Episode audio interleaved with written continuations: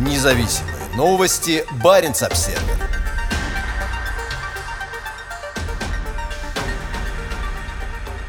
Норвегия разворачивает беспилотники для мониторинга радиации вдоль своего побережья. Вскоре на пяти кораблях береговой охраны будут установлены беспилотные летательные аппараты с датчиками, способными обнаруживать выброс радиации при аварии в море с участием гражданского или военного атомного судна.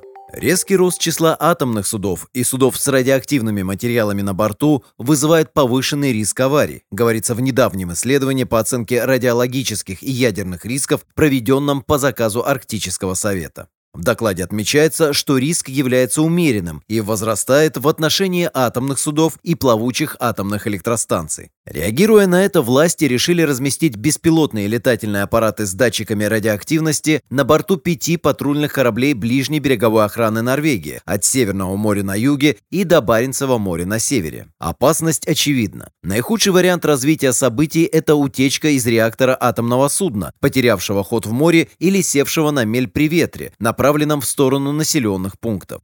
На севере Норвегии 9 из 10 человек живут менее чем в 4 километрах от берега моря. Беспилотник может помочь в замере уровня радиации в непосредственной близости от терпящего бедствия судна, не подвергая опасности персонал групп аварийного реагирования. Береговая охрана уже несет круглосуточное дежурство и играет важную роль в обеспечении готовности к чрезвычайным ситуациям. Атомные ледоколы все чаще курсируют между заводом в Санкт-Петербурге и портом приписки Мурманск, как, например, в прошедшие выходные, когда новейший ледокол «Арктика» прошел вдоль Скандинавии в нескольких морских милях от берега. Гражданский атомный контейнеровоз «Севморпуть» также регулярно курсирует между Дальним Востоком и Санкт-Петербургом вдоль берегов в Сибири, Норвегии, Швеции, Дании, Польши, Эстонии и Финляндии с рыбной и другой продукцией. Судну 33 года, и оно не имеет права заходить в порты за пределами России. Иногда грузовые суда доставляют в порт Мурманск отработавшее ядерное топливо или радиоактивные вещества.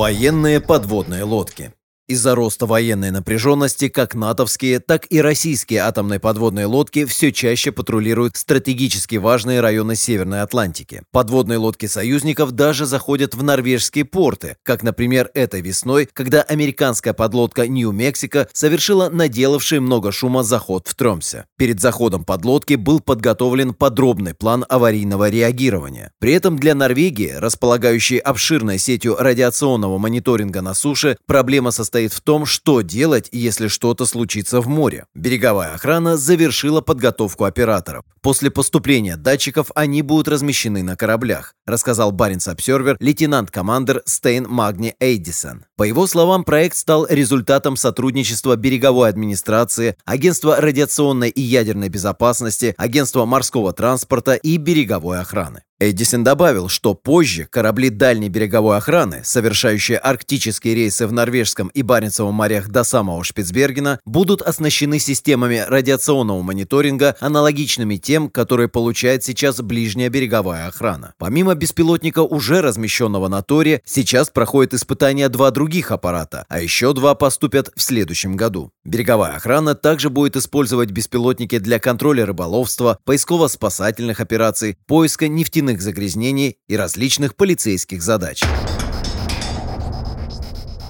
Подводные лодки и ледоколы. Флот ближней береговой охраны Норвегии состоит из пяти судов – Норнен, Тор, Хеймдал, Ньорд и Фарм. Портом приписки последнего является Киркинес, и он патрулирует районы, ближайшие к российскому Кольскому полуострову, где базируются несколько десятков атомных подводных лодок, а также растущий флот арктических атомных ледоколов. До конца этого года флот пополнится двумя совершенно новыми ледоколами, на борту каждого из которых будет по два реактора. Первый из них в эти выходные прошел вдоль побережья Норвегии, направляясь из Санкт-Петербурга в затянутые льдами районы Карского моря в районе полуострова Ямал. В октябре группа экспертов Норвежского агентства по радиационной и ядерной безопасности и береговой охраны работала вместе со специалистами Национальной администрации ядерной безопасности Министерства энергетики США на полигоне в Неваде. Неваде. Вместе они проверили возможность использования беспилотников для обнаружения радиации. На бывшем ядерном полигоне в Неваде работают квалифицированные сотрудники, разрабатывающие дистанционно управляемые аппараты для измерения радиации. Беспилотник для береговой охраны Норвегии стал первым слетавшим внутрь знаменитого кратера Седан для измерения уровня радиации.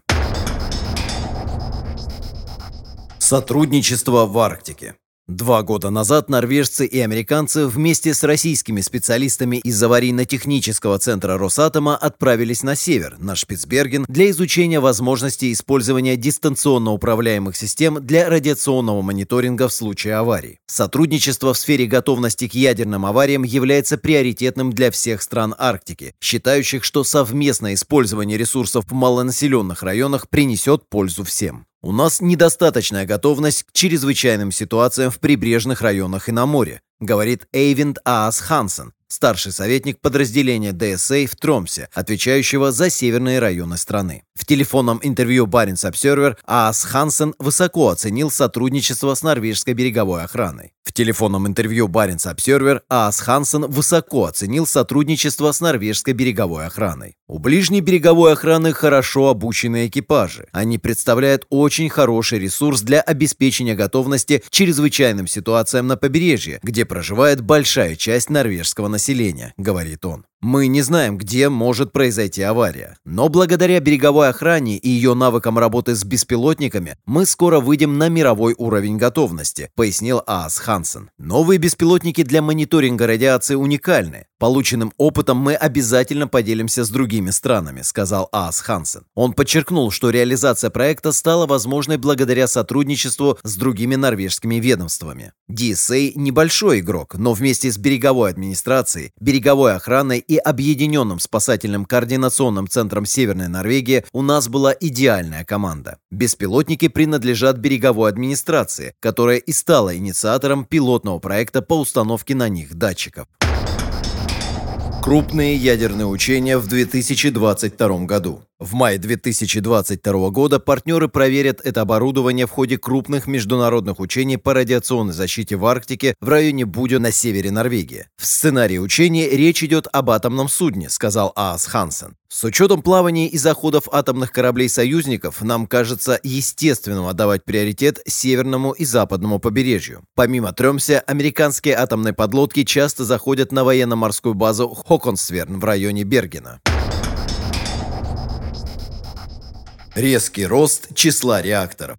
Баренц Обсервер подготовил доклад, посвященный растущему числу реакторов в российской Арктике. Он является частью серии научно-популярных аналитических публикаций Баренц Обсервер о евроарктическом регионе. В докладе приведен список из 39 атомных судов и объектов в российской Арктике, в которые вошли 31 подводная лодка, один надводный военный корабль, 5 ледоколов, 2 наземные и одна плавучая атомная электростанция. В общей сложности 62 реактора. По оценкам, больше чем через 10 лет число судов, включая подводные лодки и наземные объекты, на которых используется атомная энергия, увеличится до 74, а общее число реакторов вырастет до 94, а может быть даже и до 114. Помимо строительства новых ледоколов и подводных лодок, в России достают из запасников старые советские задумки по использованию атомной энергии для промышленного освоения арктического шельфа, например, разведки и добычи нефти, газа и других полезных ископаемых и научных исследований. Хотя действующая российская плавучая АЭС «Академик Ломоносов» и еще четыре планируемых плавучих атомных электростанции будут работать на побережье Чукотки в тысячах километрах к востоку от Европейской Арктики, обслуживание, проверка и перезарядка ядерного топлива будет проходить на базе Атомфлота в Мурманске, городе с населением около 300 тысяч человек, находящемся в нескольких часах езды от границы с Норвегией. К 2035 году российская Арктика станет самым насыщенным атомными объектами морским регионом планеты, говорится в докладе. Также продлевается срок службы существующих ледоколов и подводных лодок. Сегодня средний возраст атомных подводных лодок Северного флота достиг максимального уровня за всю его историю. Некоторые лодки, построенные в 1980-х годах, продолжат нести службу в Баренцевом море и подо льдами Арктики до конца 2020-х. Серьезные аварии случаются. За последние годы мир потрясли две серьезные аварии в северных водах России. 1 июля 2019 года в 60 морских милях от границы России с Норвегией произошел пожар на сверхсекретном глубоководном аппарате «Лошарик». В этот момент аппарат находился на дне Мотовского залива, к северу от важных военно-морских баз Северного флота. В результате пожара, который, вероятно, возник в аккумуляторном отсеке, погибли все 14 находившихся на борту моряков. «Лошарик», на котором установлен один ядерный реактор, находится в ведении Главного управления глубоководных исследований, подчиняющегося непосредственно Генеральному штабу вооруженных сил. Об утечках радиации в то время не сообщалось. Тем же летом, 8 августа, произошла серьезная радиационная авария в районе военного полигона Ненокса на южном побережье Белого моря. В результате взрыва ракеты «Буревестник» погибло пятеро сотрудников Росатома и еще как минимум трое получили ранения. «Буревестник» — это крылатая ракета с ядерной установкой, разработка которой ведется российскими военными. Задача малого реактора — дать ракете неограниченную дальность действия. Как тогда сообщал Баренц Обсервер, вскоре после взрыва уровень радиации в соседнем Северодвинске в несколько раз превысил фоновые значения примерно в течение получаса. Данные были получены на восьми датчиках системы мониторинга радиационной обстановки «Аскра» в самом Северодвинске и на заводе «Звездочка». В то время как обычно радиационный фон в городе с населением 190 тысяч человек составляет около 0,11 микрозиверт в час, датчик на улице Ломоносова у озера Театральное показал 2 микрозиверта микрозиверта в час, почти в 20 раз выше обычного уровня. Тем не менее, такие значения далеки от предельно допустимых уровней для населения.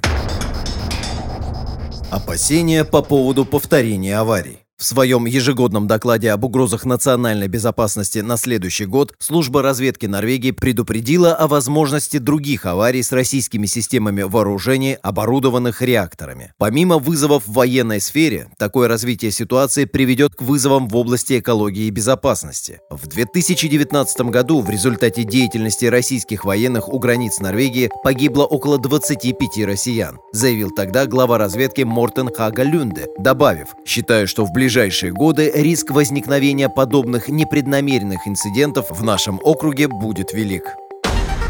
Независимые новости. Барин обседный.